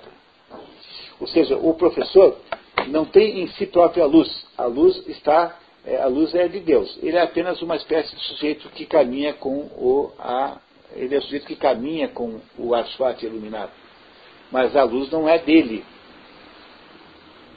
Compreenderam? Que a luz, na verdade, é uma luz de Deus, é ela que ilumina o intelecto. Ela que ilumina a mente da criança. O professor só carrega o aswati. Ele não é a origem da luz. Ele é apenas o transportador, o mediador, o transportador da luz. 10. Dupla é a sabedoria do homem, a criada e a incriada. De ambas se diz que são infusas no homem e que com a infusão o homem muda para melhor, progredindo. Ou seja, a criada é incriada. A criada é aquela que é colocada depois e a incriada é aquela com a qual ele já nasce. Tá? Essas são as duas coisas. Muito bem. Mas, se a sabedoria incriada de modo algum é mutável, porque a sabedoria incriada já nascendo com o ser humano não pode ser mudada, porque ela já vem pronta, aquela de Deus. Não é? é a sabedoria criada muda em nós acidentalmente e não per se. Ah, então deixa eu explicar isso aqui. Pode parecer difícil, mas não é. Quando a gente ontem à tarde lá na ortodoxia estudou o problema da, do progresso, né, então tá, o Chesterton, que é o autor que nós estudamos na, na quinta tarde, ah, na sexta tarde aqui, há um grupo de pessoas que lê comigo um livro maravilhoso chamado Ortodoxia, do Chesterton. Ah, o Chesterton dizia o seguinte, que esse negócio de progresso é um negócio do qual nós devemos duvidar. O que é progresso, afinal de contas? É, olha, não está em Chesterton, mas eu posso dizer que, que o câncer progride. Ah, se o câncer progride, não deve ser uma coisa necessariamente boa ter é, o progresso. Né? Não é? Porque se o câncer progride. É? Então dizia Chesterton lá no livro, não fala em câncer, isso é eu que estou falando, mas dizia lá que, uh, que, que o progresso necessariamente exige que você tenha alguma coisa que não muda, porque você está progredindo a partir de alguma coisa da qual você saiu e da qual, e da qual você está querendo ir. Portanto, para haver mudança tem que haver estabilidade. Para que haver, vocês compreendem? É assim, eu posso, eu posso escolher entre sair daqui agora e ir para. Posso escolher. Eu posso ir para, Marilena, eu posso ir para Alto Paraná, eu posso ir para Terra Rica, eu posso ir para Maringá, eu posso ir para qualquer lugar. Mas, seja para onde é que eu vá, eu estarei saindo sempre de Paranavaí. Paranavaí é imutável. Eu tenho liberdade de escolher para onde eu vou, mas não tenho liberdade de escolher de onde eu venho, porque de onde eu venho já está estipulado em princípio. Eu não posso dizer que não é, é sempre de Paranavaí. Posso ir para Luanda? Posso. Mas eu continuarei saindo de Paranavaí. Compreenderam? Compreenderam isso? Ou seja, tem que, para haver alguma espécie de escolha e mudança, tem que haver alguma coisa que está estabelecida e que é fixa e que não muda. E essa coisa que é fixa é o que ele chama de conhecimento incriado. Quer dizer, alguma coisa dentro de nós que vem conosco, portanto não é criado, é incriado, já está eh, embutido em nós, que é absolutamente estável. No entanto, aquilo que é criado, o conhecimento que é criado, ou seja, aquilo que nos contam e que nós adicionamos a isso que é criado, isso pode mudar. Então é claro que você tem todas as mudanças de tecnologia, todas as evoluções científicas, todas as coisas novas que vão sendo aprendidas. No entanto, isso que é aprendido imutável não pode de modo nenhum estar em contradição com aquilo que é imutável, porque aquilo por ser imutável, justamente por causa disso, é mais alto e mais valioso que aquilo que é mutável. Logo, toda vez que você se defrontar com alguma proposição de sabedoria criada, ou seja, com alguma nova ideia, e esta nova ideia está, vai, vai de encontro, ou seja, se essa nova ideia é contrária, se ela é, é, se ela é conflituosa com aquilo que é a sabedoria incriada, esta nova ideia está rigorosamente errada. E é apenas uma bobagem com a qual você vai perder seu tempo para depois acabar voltando para a, a verdadeira, a verdade que já estava pronta lá dentro. Portanto, o que São Tomás está dizendo é que há de se considerar que tudo, as coisas que nós ensinamos tem, é, para, para as crianças podem, às vezes, efetivamente, estar equivocadas e estarão equivocadas sempre que estiverem em conflito com aquilo que já está, com, aquele, com aquilo que é, ou seja, com a estrutura central das coisas. O que, que está, o que, que, que, que está dentro de toda criança, que é a sabedoria incriada, aquilo que não foi você que inventou. É aquilo que o, seu, que o espírito e o intelecto intuitivamente percebem. É a normalidade. Há uma espécie de normalidade que é, digamos assim, o esquema normal das coisas que já está dentro da criança. Tudo que você ensinar que for contra isso é absolutamente errado ensinar. Você apenas fará o mal a quem você ensinou e é por causa disso, né, você irá apenas perder o seu tempo da criança. Se você aceitou até agora as premissas que São Tomás faz, de que no fundo você não ensina, você apenas aparece com a tocha para deixar claro o que é o que, é, o que já existe, então é preciso tomar cuidado, é preciso aceitar também o fato de que pode ser que apareçam enganos, né? que determinadas coisas sejam enganos. É o problema da educação. Portanto, eu sempre disse para vocês aqui, né? eu acho que não tem nenhuma situação em que se exija tanta responsabilidade como é a situação que eu estou aqui nesse momento. E que vocês estarão nas suas, nas suas salas de aula dali a pouco. Eu, quando falo para vocês uma coisa, eu, eu me sinto uma, com uma responsabilidade extrema nisso que eu estou dizendo, porque eu sei que isso que eu estou dizendo pode ser, eventualmente, se estiver errado, pode representar um prejuízo enorme na vida de vocês. Portanto, quando eu estou dizendo para vocês isso, eu estou dizendo com absoluta sinceridade. E de, de uma sinceridade inegociável. Não é, não, não, não, é, não é possível dizer de outro modo, de, sobre qualquer hipótese que seja. Pois não, Miserete. Então, esse estado de tensão. Ah, não, o, o, estado interiormente, a estrutura geral da realidade é tensional. O que é tensional? A estrutura geral da realidade. A realidade é tensional. Não é? Por exemplo, a gente vive numa vida tensional. Nós somos. Então, você pegar a Bíblia, pega lá no Gênesis, tem lá nós fomos criados à imagem e semelhança de Deus, e aí, dali a algumas linhas, nós fomos expulsos do paraíso com a seguinte, com a seguinte pontapé na bunda, né? Sois pó e ao pó voltarás. Quer dizer, dentro do mesmo Gênesis, você tem um elogio dizendo que nós parecemos com Deus, e dali a um minuto nós somos chamados de, de poeira do, do, do, do, do chão. Você quer maior atenção do que essa? A vida humana não é uma tensão imensa, nós somos, estamos sempre entre o céu e o inferno, quer dizer, estamos sempre o céu e a terra. Toda a literatura revelante, pessoal, olha aqui, olha que coisa importante agora eu vou dizer para vocês. Toda a literatura que faz alguma diferença, porque tem uma, a maior parte dos livros não serve para nada, não vale nada. Serve só para você passar o tempo. Então você vai ler a história do Dan Brown. É, qual é o sentido que tem de você ler uma história que diz que há um negócio chamado cristianismo tem dois mil anos e que durante dois mil anos o único objetivo disso foi foi esconder um caso entre Jesus Cristo e Maria Madalena? Quer dizer, que, qual é o sentido que tem uma coisa dessa? É uma, uma bobagem, mas se você lê esse livro como uma bobagem, digamos assim, como um passatempo, tá bom, tá, você está ouvindo mais uma bobagem a mais na vida. Não, será, não fará nenhuma diferença. Agora, achar que isso é grande literatura, achar que isso é grande filosofia, que é uma grande descoberta, é uma coisa muito, muito ingênua, achar isso tudo. Não é? Portanto, o que acontece é que a literatura de verdade, aquela que, que está nos livros que nós escolhemos no programa de, de, de expedições pelo mundo da cultura, ela é sempre tensional. O que caracteriza um livro importante é o fato de que ele é sempre expressão de uma tensão. É? Essa tensão é sempre, é sempre absolutamente dominante. É? É, o livro é em si tensional. E é por isso que os livros, os grandes romances que têm, é, portanto, quanto histórias tensionais, são aqueles livros que revelam para você como a estrutura da realidade é. Então, quando eu digo para vocês que a literatura nos diz como é ser normal, eu quero dizer que a grande literatura nos permite perceber novamente a tensão fundamental da vida. Tensão essa que não nos agrada, porque nós gostaríamos de não que ela não existisse. Portanto, a gente faz todo tipo de mistificação para perdermos, para escaparmos dessa ideia de tensão. Né? Nós mistificamos de todos os tipos para nos livrarmos dessa tensão que está em torno de nós. No entanto, essa tensão é fundamental. Ou seja, o professor que vai ensinar um aluno, ele só conseguirá ensinar o aluno se o holofote que ele trouxer for capaz de descobrir a tensão que, que existe na vida humana. A criança precisa saber dessa tensão. Ela precisa conhecer esse assunto, ela precisa entender isso.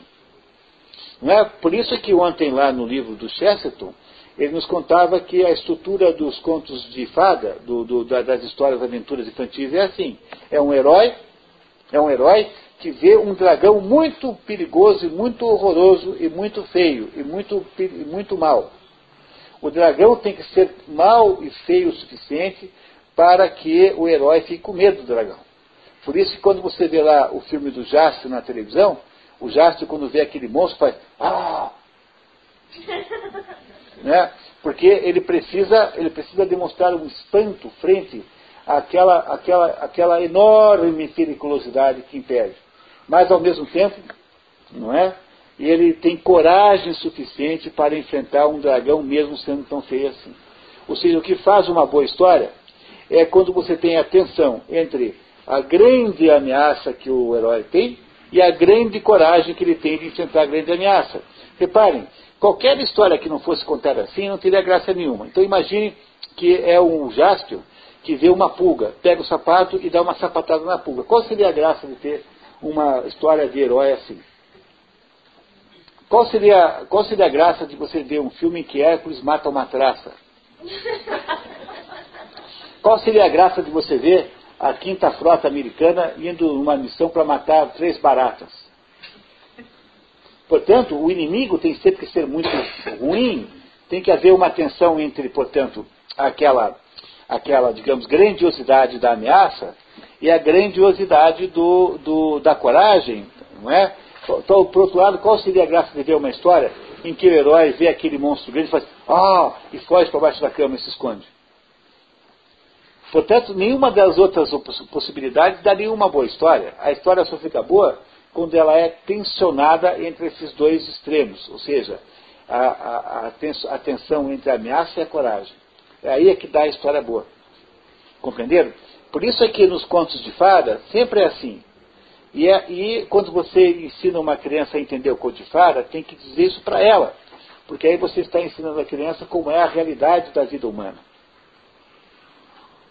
Agora, se você inventar uma tese de que não há tensão nenhuma e de que tudo é tranquilo, bacana, você não está ensinando nada, porque você está apresentando um conhecimento criado que está em contradição com, com o quê? Com a estrutura da realidade que as crianças sabem incriadamente. Então o que você vai fazer, na verdade, é apenas tapeá-las uns tempos, até que o dia que elas descubram que foram tapeadas, descubram que foram tapeadas finalmente.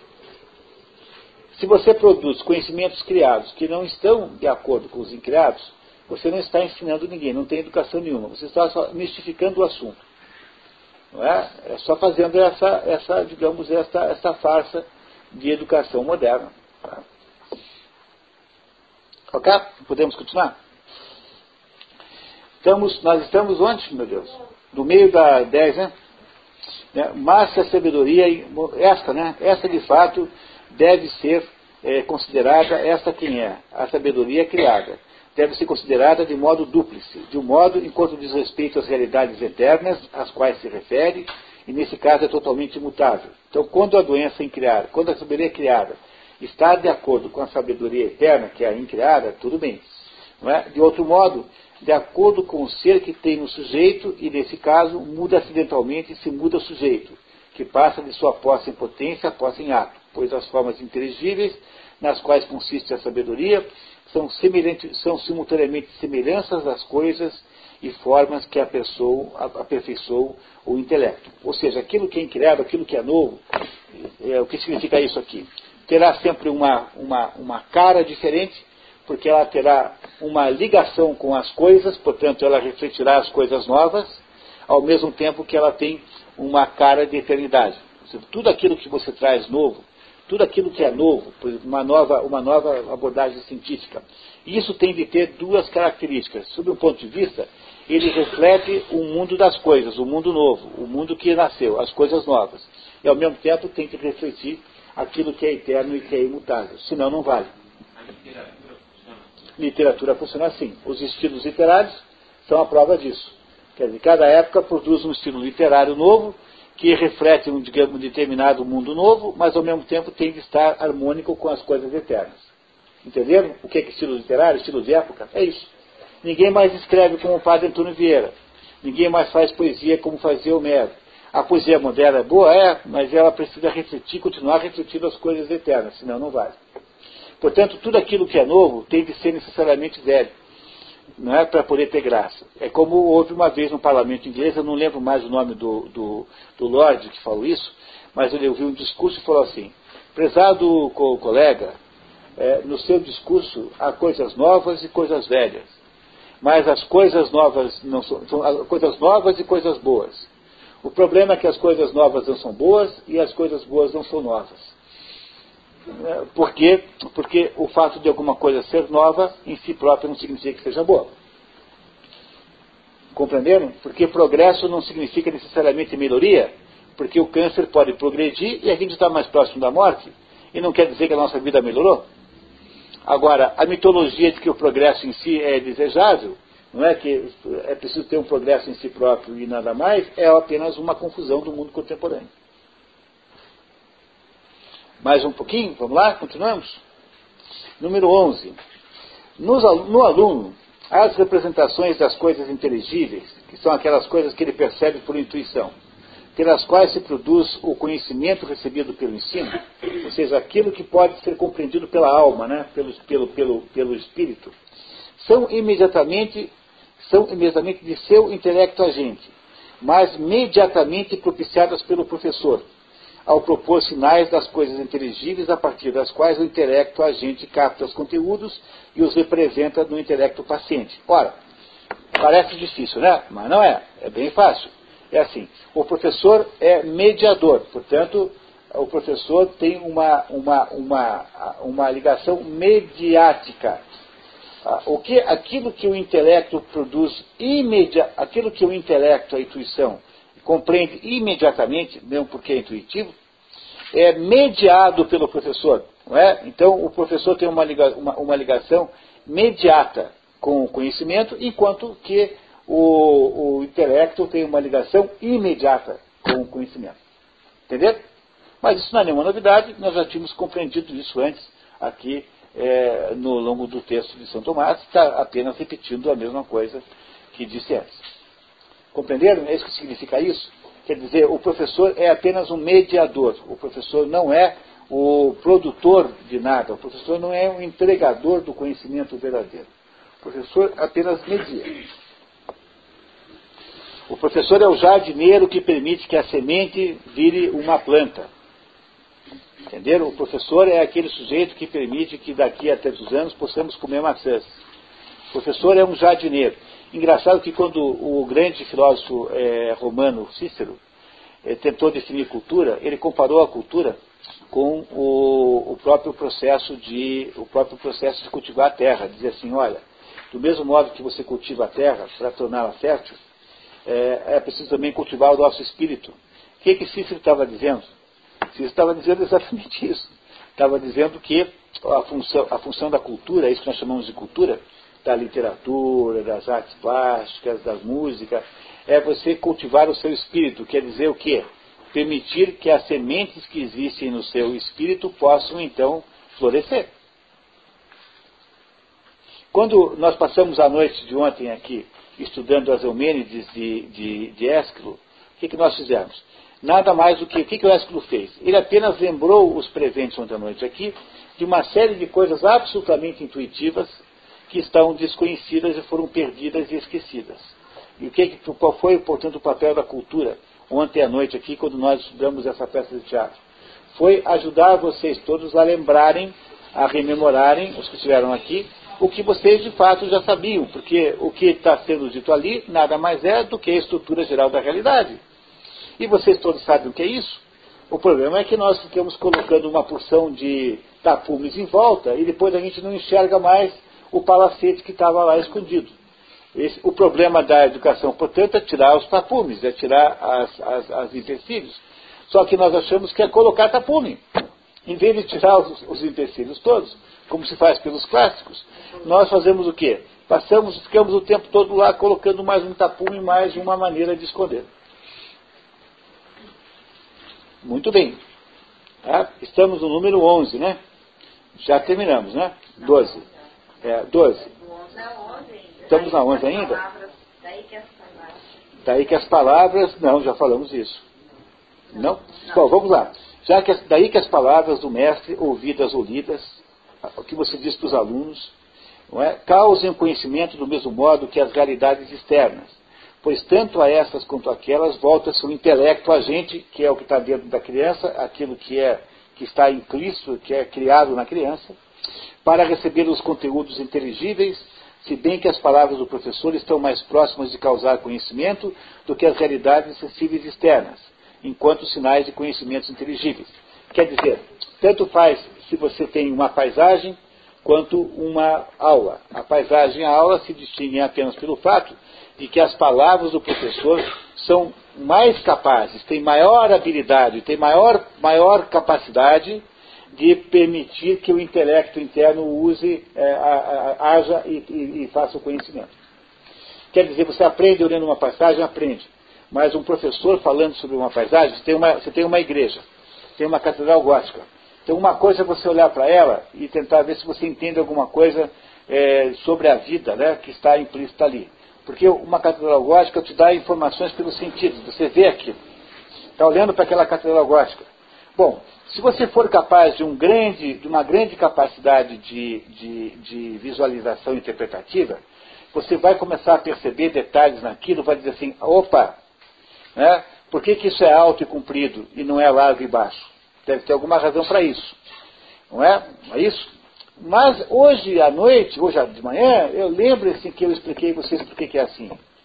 É mais fácil você, o intelecto de vocês perceber isso quando eu explico, do que quando vocês tentam estudar sozinhos. Por isso que o professor é importante e é imprescindível, porque ele é uma espécie de, é, digamos, de melhorador da economia do, do, do, da educação ele, é um, ele, ele produz uma, um aumento do, da, da, economia, ou seja, do processo de transformar a educação numa coisa real. Ele é um instrumento de aceleração como se fosse um catalisador. Vocês compreendem isso? Quando você vai fazer, quando você vai fazer vidro, o problema do vidro é que o vidro é caríssimo. Por que, que é caríssimo? Porque você tem que pegar areia e derreter. Mas para conseguir derreter areia, é preciso elevar a temperatura a um grau tão alto que é o consumo de energia é enorme e aí os vidros ficariam caríssimos. Para impedir que seja tão caro assim, inventou-se um negócio chamado catalisador, que no caso, da, da, da, da que no caso do vidro chama-se barrilha. O que, que é a barrilha? É uma substância que você mistura na areia e que, por causa da sua atuação com o vidro, naquele, naquele, naquela mistura, ela acelera o, o, o, a, a, a, o derretimento da areia. De modo que você não precisa usar tanta energia assim e é, portanto, possível vender o, livro, o vidro por um preço mais barato. Esse, essa substância que catalisa, ela nunca faz parte da mistura, mas a sua presença permite que duas outras substâncias se unam ou acelera a, a união dessas duas outras substâncias. E é isso que faz o professor. Ele faz o papel de catalisador no processo. Estou apenas fazendo uma analogia para vocês entenderem melhor o que São é, Tomás está nos dizendo. Viu, É, nós, assim, que hoje, assim, é até difícil para a gente, assim, entender direitinho, sabe, tudo isso aqui que está dizendo. Tudo o que você recebeu e que você viu, tudo distante disso tudo. Então, você... Então, realmente é uma reflexão que nós estamos aqui hoje, olhando lá atrás, isso daí que ele né, escreveu lá, e é, é, Então, a verdadeira educação é um tesouro que nós escondemos, nós enterramos em algum lugar e perdemos o mapa. Ficamos agora procurando o tesouro assim, a gente vai andando pela rua e vai procurando as coisas que brilham. E quando aparece um pedacinho de pedra brilhante, a gente fala, opa, achei educação. Mas era só um brilhareco, era só um modismo, era só uma bobagem. Entendeu? Não tinha nada a ver com a educação. Esse é o problema da educação. E para descobrir a educação, a verdadeira, é que nós montamos, o CUDEP e eu montamos esse, essa excursão que nós estamos fazendo aqui. Essa é uma excursão, é uma expedição para a redescoberta da verdadeira educação. É isso que nós fazemos aqui. Como é que nós fazemos isso? É, não é com, o, o, lendo textos dos defensores dos brilharecos, mas é procurando nas verdadeiras fontes, que são os textos que a escola não lê, porque não está interessada nisso, onde estão as verdadeiras fontes da verdadeira educação. Esse é o sentido do paideia que nós temos aqui. Ok?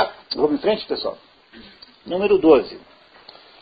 Não há termo de comparação entre o intelecto e a visão corporal. O intelecto não é como a visão corporal. O intelecto é uma visão sem, sem imagens, né? Não é isso? A visão corporal não realiza colácio. Colácio, o que, que é? O que, que é colácio? Ele vai explicar em seguida. Isto é, não atinge seus, objetivos, seus objetos pelo confronto de uns objetos com outros, colácio, uma coisa colando na outra. Tá? A visão, a visão, a, repare, né? A visão corporal não realiza colácio, quer dizer, ela não produz essa, essa união, é? essa compreensão profunda. Isso é, não atinge seus objetos pelo confronto de uns objetos com outros, mas os vê a todos tão logo se volta para eles. Daí que quem possua a potência visual, ou seja, a capacidade de ver, se relacione com os objetos visíveis do mesmo modo que quem já possui conhecimento habitual se relaciona com seu objeto e, portanto, quem vê não precisa ser encaminhado por outro para ver, senão quando esse outro lhe indica, com o dele com outro modo, algo para que veja. Ou seja, olha lá um fulano de terno abóbora. Daí você olha a visão para isso é automática. Não é isso? Estamos vendo é que vai chegando. Mas o intelecto, sendo potência de colácio, ou seja, podendo fazer justamente a função, a fusão das coisas todas, que faz o confronto de umas realidades com outras, e assim, passa de uma a outras, e não se relaciona do mesmo modo com todos os seus objetos, o intelecto não tem uma espécie de automatismo. Há alguns o vê imediatamente porque são evidentes, e nesses se contém implicitamente outros inteligíveis, a que, só se, a que só pode chegar pelo trabalho da razão, que vai discorrendo e explicitando-os a partir dos princípios já conhecidos. Ou seja, o intelecto é ajudado pela razão. Por quê? Porque determinadas coisas têm de ser trabalhadas para poder ser compreendidas finalmente. E aqui, pessoal, tem uma coisa importantíssima, é que ele está subordinando a razão ao intelecto, e não o intelecto à razão ele está dizendo para nós que intelecto e razão são coisas diferentes. O intelecto é uma percepção da coisa verdadeira, da verdade em si. Porém, às vezes ele precisa daquela manipulação de dados que faz a razão. A mesma coisa não acontece com a visão. A visão compreende as coisas automaticamente porque ela se acostuma a olhar as coisas e só não vê, é, só, só desacostuma a olhar quando alguém fala assim, olha lá o homem de terno abóbora. Daí você olha para um homem de terno abóbora que é uma coisa original. Não é? Tolinho, se usa terno abóbora? Não. Então, então é, Gilberto, andou de terno abóbora? Não. Está ah, tá vendo? Então, ah, os homens, de modo geral, não andam de terno abóbora. É? Vamos continuar, vamos ver. Ah, assim, para, assim, para esses conhecimentos anteriores à posse do hábito, não estamos só em potência acidental, mas em potência essencial. E eles requerem um motor que os leve ao ato, como diz Aristóteles no livro 8 do livro da Física. É, Physicorum significa da física. Trata-se da obra da Física ou Física de Aristóteles. O número de colchetes indica o livro de onde foi extraída a citação. Então, no livro 8 da Física, está escrito lá que é, é preciso que haja um motor que leve ao ato. Ou seja, a, a, um motor que leve ao ato que é? Vamos ver. Por meio do ensino, o que quer, o que não faz falta a quem já habitualmente conhece algo. O professor, portanto, estimula o intelecto a conhecer aquelas coisas que ensina como motor essencial. O professor, portanto, estimula o intelecto a conhecer aquelas coisas que ensina como motor essencial, que faz surgir o ato da potência, que transforma a potência em ato. Já que, já que aqui tá, já que tem um errinho aqui, né? não é quem, já que, né? Que tem, é, não é isso? Já que mostra algo essencial para a visão. Uh, não, desculpe, é quem mesmo, perdão, eu que estou enganado, não, não quartem o quem não, é, já quem, é quem mesmo. Já quem, já quem mostra algo para a visão corporal, é, aqui, tem, aqui não tem essa vírgula aqui, está errada. Né? Já quem mostra algo para a visão corporal, estimula como motor acidental. Como também é, quem já possui habitualmente o conhecimento pode ser estimulado por outro a considerar seu conhecimento. Então, entenderam o que está dizendo? que o, o, o, ensino é uma espécie de motor que movimenta a percepção do intelecto. Mas a percepção é, da verdade, do intelecto. Você não pode ensinar ninguém que já não esteja em potência. Mas para que a potência possa virar ato, às vezes é preciso, diferentemente da visão, porque quando você olha, você já vê. O intelecto, às vezes, olhando, não vê. Então, às vezes, é preciso que ele trabalhe com alguma espécie de arrumação dos dados para que ele possa, então, finalmente ver. Ou seja, o ensino é, por exemplo, o ensino que faz Aristóteles do quê? Da metodologia como funciona a mente, dos métodos pelos quais a mente pensa. Quando você aprende a usar um silogismo, você se transforma, portanto, num sujeito mais inteligente, porque a sua capacidade de compreensão intelectual aumenta. Mas o ensino não consegue dizer para você o que é verdade e o que é mentira, ele só consegue ajudar a produzir, o, a, a trabalhar os elementos que você percebeu para que eles possam dizer para você, é, para que eles possam ser apresentados ao intelecto que dirá o que é verdade e o que é mentira. Novamente, o ensino aqui não é em si um instrumento de, um instrumento de inventar o conhecimento, ele é apenas uma maneira pela qual você estimula o ser humano a obter conhecimento. 13. Toda a certeza do conhecimento origina-se dos princípios, e de fato as conclusões só são conhecidas com certeza quando remete aos princípios. Ponto. Indiscutível. Nós nascemos com todos os princípios. E esses princípios podem não estar claros. Diz Platão que eles têm que ser lembrados. Diz Platão que ensinar é lembrar o sujeito dos princípios. Todo o processo de ensinar é apenas um processo de relembrar. Ajudar a lembrar. Isso é Platão que diz, não é São Tomás, né? São Tomás é mais aristotélico. Vamos ver Platão no próximo encontro.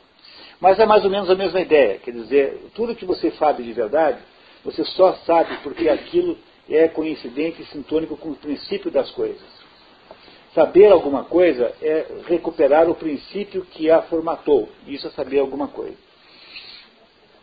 Daí decorre o fato de que qualquer coisa que é conhecida com certeza dependa da luz interior da razão posta em nós por Deus. Essa luz interior não é produzida de fora para dentro, de dentro para fora, ela é posta em nós por Deus. Deus é que esqueceu o bisturi em nós, lembra? Deus esqueceu o bisturi quando nos inventou, na operação que fez o ser humano, de produzir Adão e Eva do, a partir do barro. Deus esqueceu lá dentro uma, uma machadinha, esqueceu lá dentro uma, um instrumento qualquer né, de, de, de mexer no barro, que é o pedaço, o pedaço de Deus que ficou em nós. Então eu vou repetir. Daí decorre o fato de que qualquer coisa que é conhecida com certeza dependa da luz interior da razão posta em nós por Deus, com a qual Deus fala em nós, Logos divino. E não de um homem que fala exteriormente, professor.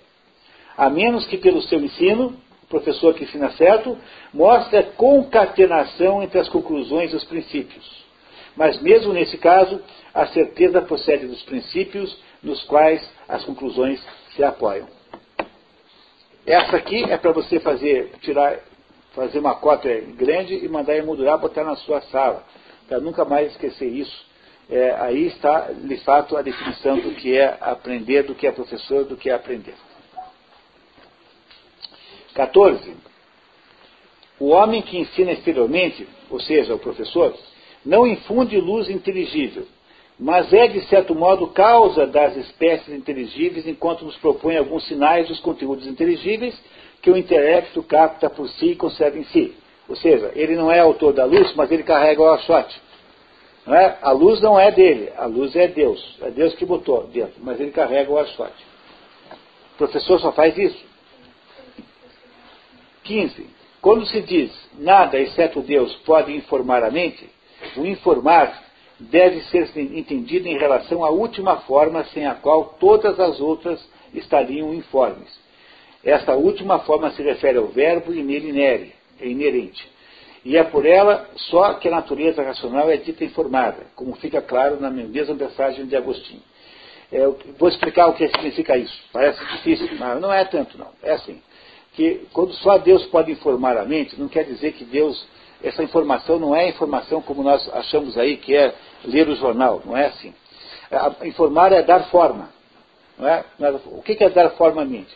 Ora, se a nossa mente é capaz de entender alguma coisa, é porque ela foi formatada como tal. Quem é que criou a potência de nós entendermos alguma coisa? A potência de obter conhecimento. Ué, a potência que, de obter conhecimento é a forma como a nossa mente foi constituída. Mas essa forma foi feita por quem? Por Deus. Portanto, só Deus pode formatar a nossa mente. Quer dizer, eu, como professor, não consigo formatar a mente de ninguém. Essa formatação já existe lá e foi Deus que fez. E não posso eu tentar fazer. A não ser que eu seja adepto do John Locke. Mas aquele negócio do John Locke é uma besteira, pessoal. A ideia da tábula rasa, a ideia de que uma criança é um negócio que não tem nada, que você fica enchendo de coisa com o professor, é uma bobagem. Quer dizer, essas ideias aí de que é preciso é, é, encher a cabeça das crianças, isso é tudo besteira. Na verdade, você faz o quê? Você apenas coloca a luz para que ela descubra tudo que está mais ou menos pronto. Quando você explica para ela como é que faz uma conta, essa conta não pode estar em desacordo com o princípio geral da matemática, que é alguma coisa que a criança tem dentro dela. Ela não tem ah, dentro dela aqueles esquemas matemáticos que são que são os, os, ela não tem aqueles, digamos, esquemas matemáticos básicos, por exemplo, regra de três. Mas ela, ela, a regra de três faz parte da estrutura das relações matemáticas que está em potência dentro da criança. Portanto, o que você faz apenas é mostrar isso, entregando aquele dado para ela, no entanto, a capacidade de compreender aquilo depende de ela recorrer à forma da mente dela que é capaz de entender aquilo que está implícita dentro da mente dela. Você, professor, não é capaz de inventar isso na mente da criança. Você só consegue ensinar a regra de três porque ela tem a potência, a criança tem a potência de entender a regra de três. A potência não é você que inventou.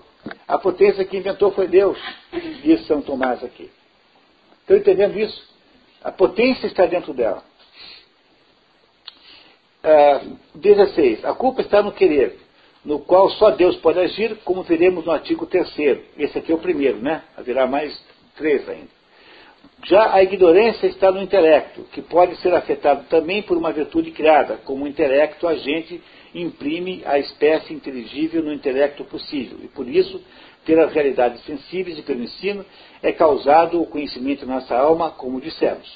Quer dizer, o que ele está dizendo é que, em outras palavras, que é possível, portanto, ensinar alguém contanto que você simplesmente restrinja-se a provocar um intelecto para que ele aprenda. Senão, não. Tá? Número 17, como já eh, dissemos, a certeza do conhecimento provém só de Deus, que nos deu a luz da razão, pela qual conhecemos os princípios dos quais se origina a certeza do conhecimento. E, no entanto, como vimos, o conhecimento, de certo modo, é causado em nós também pelo homem, na medida em que o professor for capaz de seguir essa trajetória que ele acabou de, de, de, de escrever. Se o professor for capaz apenas de levar o achoque, de se colocar na postura de alguém que está apenas aproximando e trazendo para o intelecto, apresentando ao intelecto aquilo que o intelecto é capaz de perceber, então o professor confunde-se mais ou menos como alguém que faz a nutrição da criança. Não é? Você nutre uma criança como? Você entrega para ela a comida que, que será digerida pelo, pela, pela estrutura biológica da criança. Entenderam o que ele está dizendo? Que o professor é quem entrega a comida só. Mas a comida é o entre... O modo como entrega é importante, porque você não pode entregar a comida errada. Você não pode entregar uma comida com, com, com, com veneno. Você não pode entregar uma comida que seja muito, muito é, diferente do que devia ser. Você não pode entregar uma comida com muito sal, ou com muito azeite, ou com muito qualquer outra coisa. Então você tem que ter a medida certa. Mas quem irá digerir a comida será quem? A criança, nunca você. Portanto, você não é capaz de estabelecer o um modo como a criança se alimenta. Mas você é capaz de entregar a melhor comida possível. Isso é o professor. De acordo com o Santo Tomás. E aí então, a última, né? O discípulo, se interrogado antes da fala do mestre, responderia sobre os princípios pelos quais é ensinado, mas não sobre as conclusões que lhe são ensinadas. Ele não aprende do professor os princípios, apenas as conclusões. Você não ensina os princípios porque eles estão embutidos dentro da humanidade, do ser humano, porque o ser humano já nasceu com eles, porque Deus, quando nos fez, esqueceu um bisturi dentro de nós. Não é? Deus, quando nos fez, esqueceu um instrumento de trabalho que nos tornou, então, por causa disso, só por causa disso, nos tornou semelhante a eles. Só por causa disso. E não é porque nós tenhamos cara de Deus, porque Deus não tem cara nenhuma. Não adianta ficar então encrencando que sempre se coloca Deus como homem, porque Deus não é homem, homem nem mulher, Deus não tem é, sexo, Deus não tem existência material. Então, pessoal, gostaram do seu Tomás? Não é? Veja que coisa é, bacana, né? Que simpática. O espírito do Paideia 2, portanto, é fazer essas pequenas incursões em textos muito é, pequenos. De, de, fato, não dá para ler mais do que as conclusões, como eu supus, né? Não é isso? É, fazer então essas incursões é, em textos extraordinários para que a gente vá aos pouquinhos chegando mais perto do tesouro, chegando mais perto ao, da ilha onde está enterrado o tesouro chamado educação, que nós escondemos e não sabemos onde está. É, é, por isso, é por isso que é uma espécie de, uma espécie de tortura você ir para uma universidade, é uma universidade onde tudo que ensinam é absolutamente contrário aos princípios. O que se chama de, de teoria moderna é um conjunto de bobagens completamente, de heterodoxias, completamente contrárias aos princípios, criando, portanto, uma espécie de ojeriza ao próprio processo de estudo. Quer dizer, ter horror de estudar não é nada estranho, porque na prática é o que faz com você. Né? É, fazem com você essas besteiras. Você intuitivamente sabe que aquilo tudo é besteira.